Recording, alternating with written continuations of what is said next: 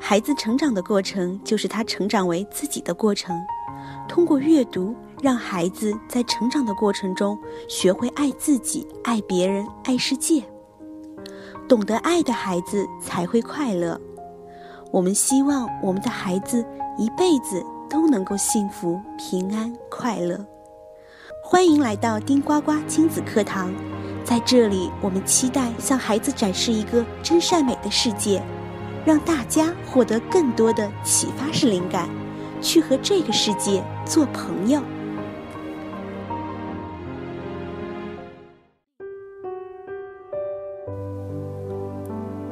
朋友们，大家好，我是 Vivian。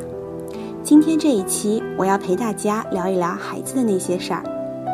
前些天，Vivian 听到了一个心理学博士的讲座，谈到了启发式教育的作用。那么听完之后呢，我也非常想跟各位宝爸宝妈们一起来探讨一下，你们眼中的启发式教育是什么样子的？其实，孩子的世界有的时候懂不了什么复杂的哲学，所以在他们的眼里啊。更多的是兴趣，那么对于未知的世界，他们会充满好奇。首先呢，我们宝爸宝妈们就要先学会引导他们，在他们自主学习的同时呢，能够适时的给予像聊天、讨论般的这样的解答和引导。那么薇薇娅觉得，就像孩子平时爱看的动画片，情节对于我们成人来说的话是很简单的，可是对于学龄前的小朋友来说，则是不一样的。动画片里啊，每一集主人公都可能会遇到一个困难，比如说他经常迷路，这个时候呢，动画片就会有提示说，不知道路该从包里拿出什么呢？然后孩子呢就会跟着电视一起说地图地图。又比如说在坐船的过程中，如果船翻了，又会提示说从包里取出什么？那么看电视的孩子，也是看动画片的孩子呀，一定会跟着说拿救生圈。当然，还有一些动画片做的这个启发式教育呢，我会更加喜欢一些。比如说，主人公遇到一个困难的时候，那么他一定是可以通过自己的经验和想象去解决困难的。而这个困难啊，也一定是在动画片情节的一开始播放的时候会有一个铺垫，这样到了情节中间矛盾冲突的时候呀，看动画片的孩子就会也跟着情节。自动的联想到之前动画片播放的一个解决问题的方法，那么他就会告诉周围的爸爸妈妈，主人公这个时候我一定知道他会怎么做，他会像之前一样怎么样去解困难。我们更多的时候啊，不一定是要在陪孩子看动画片或者看绘本的时候，主动的去抛出一些问题问孩子。而是可以适时的跟孩子参加一种交流，让孩子主动的去提出一些问题，或者主动的去解决一些问题。那么这个也是我们身边中的一个比较常见的启发式教育的例子。启发式教育中的孩子的这个创新精神啊，一定是需要我们去鼓励的。创新精神呢，一个方面是从个性品质，另一个方面啊就是认知的过程，也就是我们说的思维能力。在个性品质的方面，一般具有这个创新精神的人啊，他们会有非常大的独立性，而且这些孩子也不会不畏惧权威，并且呢，会有这个对咱们不完美的事情和不完美的一些情况的很强的一种包容能力。比如说，呃，小的时候，我们的爸爸妈妈。总是用一种权威型和专制型去对待孩子，呃，例如啊，在培养孩子的一些行为习惯的时候，啊，进门要脱鞋，吃饭前要洗手，像这些习惯在培养的时候，习惯本身是没有错误的。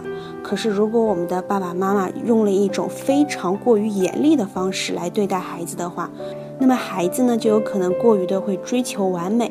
那么一旦追求了完美，他就无法去包容或者忍受一些不完美的现象和不完美的事情。那么自然他做事情就会过分的循规蹈矩，而缺少了一种创新精神，也就是很难会有这样的创新精神。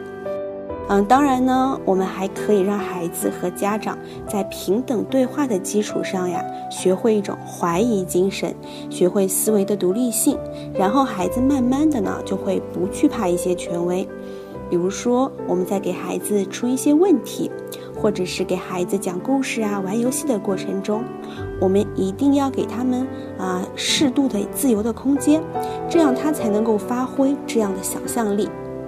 然后呢，在我们这个了解了他想法的基础上啊，再适时的给孩子一些启发，能够让他有进一步自己的想象。莉莉娅突然想到，在国外的课堂上啊，有两句话让我的印象非常的深刻。第一句是每个人必须要大胆的发言，并积极的参与课堂的各项活动。那么第二句就是千万别怕说的不对，因为在这里没有人会责怪。或者讥笑你。想到这两句话呢，像呃以前的时候，听到这两句话，就让我想起很多时候在我们小的时候一些课堂，会觉得非常的严肃，特别害怕说错话，或者是回答错问题，老师的责骂，或者是同学的讥笑。但是在我们现在的这种教育方式和教育体系上来看的话，我们是需要鼓励孩子啊大胆的回答问题，积极的参加课堂上的各种活动。其实每个问题呢，我们只要知道一点点，哪怕只有一点点，我们作为家长来说，都应该是鼓励孩子主动发言的。知道一句，我们就争取让他们说两句、说三句。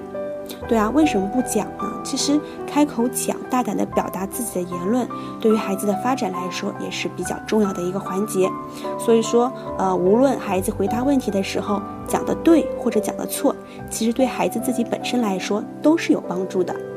所以说，有了这样的思维的独立性啊，那我们的孩子就可以慢慢的发散一些思维。我们在学龄前，尤其是婴幼儿期，我们是可以不受学龄期学习知识的那种限制的，可以让孩子尽情的去发散他们的思维，能够给孩子未来创造一个很好的发展创新精神的一个基础。好，接下来让我们听一听今天的丁呱呱小贴士。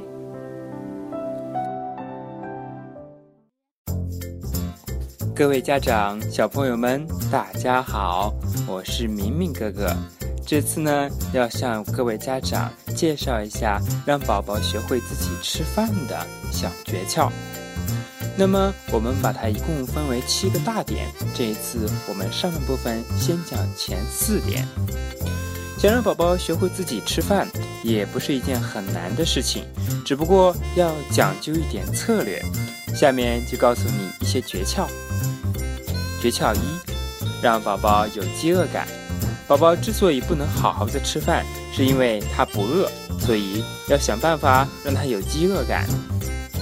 你可以在宝宝吃了几口就不好好吃的时候，心平气和地说：“好啦，宝宝吃饱啦。”然后把碗收掉，不要在乎他剩下多少。这样几天以后，宝宝就会感到特别想吃东西。那时你再把食物端到他面前，并且转身去忙别的，让他自己有机会自己吃饭。诀窍二：宝宝能自己吃了，不要再喂他。宝宝能独立的自己吃饭了，有时他反而想要妈妈喂。这时，如果你觉得他反正会自己吃了，再喂一喂没关系，那就很可能前功尽弃。如果宝宝坚持让家长喂，家长可以简单的喂宝宝几口，然后漫不经心的表示宝宝已经吃饱啦。这样，宝宝如果想吃的话，就得自己吃。诀窍三：让宝宝。吃手抓食物，宝宝在六七个月的时候就想自己用手抓起食物来吃，而且不用你教他，他自己就能办得到。你会怎么做呢？哎呀，弄得满地满身都是，太脏了，太乱了，收拾起来太麻烦了。如果家长是这么想，那么就别想在宝宝该学会自己吃饭的时候看到宝宝自己吃饭了。那么。聪明的家长可以放手让宝宝用手抓着吃，先让宝宝手抓面包干、磨牙饼干，再把水果块、煮熟的蔬菜等放在他面前，让他抓着吃。刚开始时，一次少给他一点，防止他把所有的东西一下塞到嘴里。诀窍四：把勺子交给宝宝。宝宝十到十二个月时，给他喂饭最头疼的问题莫过于他总要抢勺子。家长们会怎么做呢？哎呀，宝宝拿着勺子在盘子里乱戳乱捣，瞧，盘子都翻了，碗也倒了。这个时候，大多数的家长会失去耐心，甚至对宝宝大吼大叫。或者当即就没收宝宝的这项特权。宝宝只有干着急，甚至有些胆小的宝宝学会吃饭的热情就这样被浇灭了。所以家长们可以这样做：给宝宝一把勺子，教他盛起食物喂到嘴里；给宝宝带上一个大围兜，在宝宝坐的椅子下面铺上塑料布或不用的报纸。容忍孩子吃得一塌糊涂，在宝宝成功时给予热烈的鼓励。用较重的、不易掀翻的盘子，或者底部带吸盘的碗。照顾到宝宝的实际能力。当宝宝吃累了，开始用勺子在盘子里乱玩时，把盘子拿开。不过，可以在托盘上留一点东西，让他继续做实验。刚开始时，给宝宝一把勺子，你自己也拿一把，在宝宝吃的同时，我们家长也喂给他吃。这四个诀窍就是我今天要教给家长朋友们的。那么时间到了，我们下一期继续跟大家探讨如何教宝宝学会自己吃东西。我们下期再见喽！我们教会了孩子穿衣吃饭，带他们认知了这个世界，其实都是希望给他们提供一些他们快乐长大、成长所需的一些特殊条件。最后呢，我们还希望能够牵着孩子的手，慢慢的带着他们一块儿成长。在这儿，薇薇娅希望各位宝爸宝妈们能够跟孩子一起继续探索这个世界的精彩。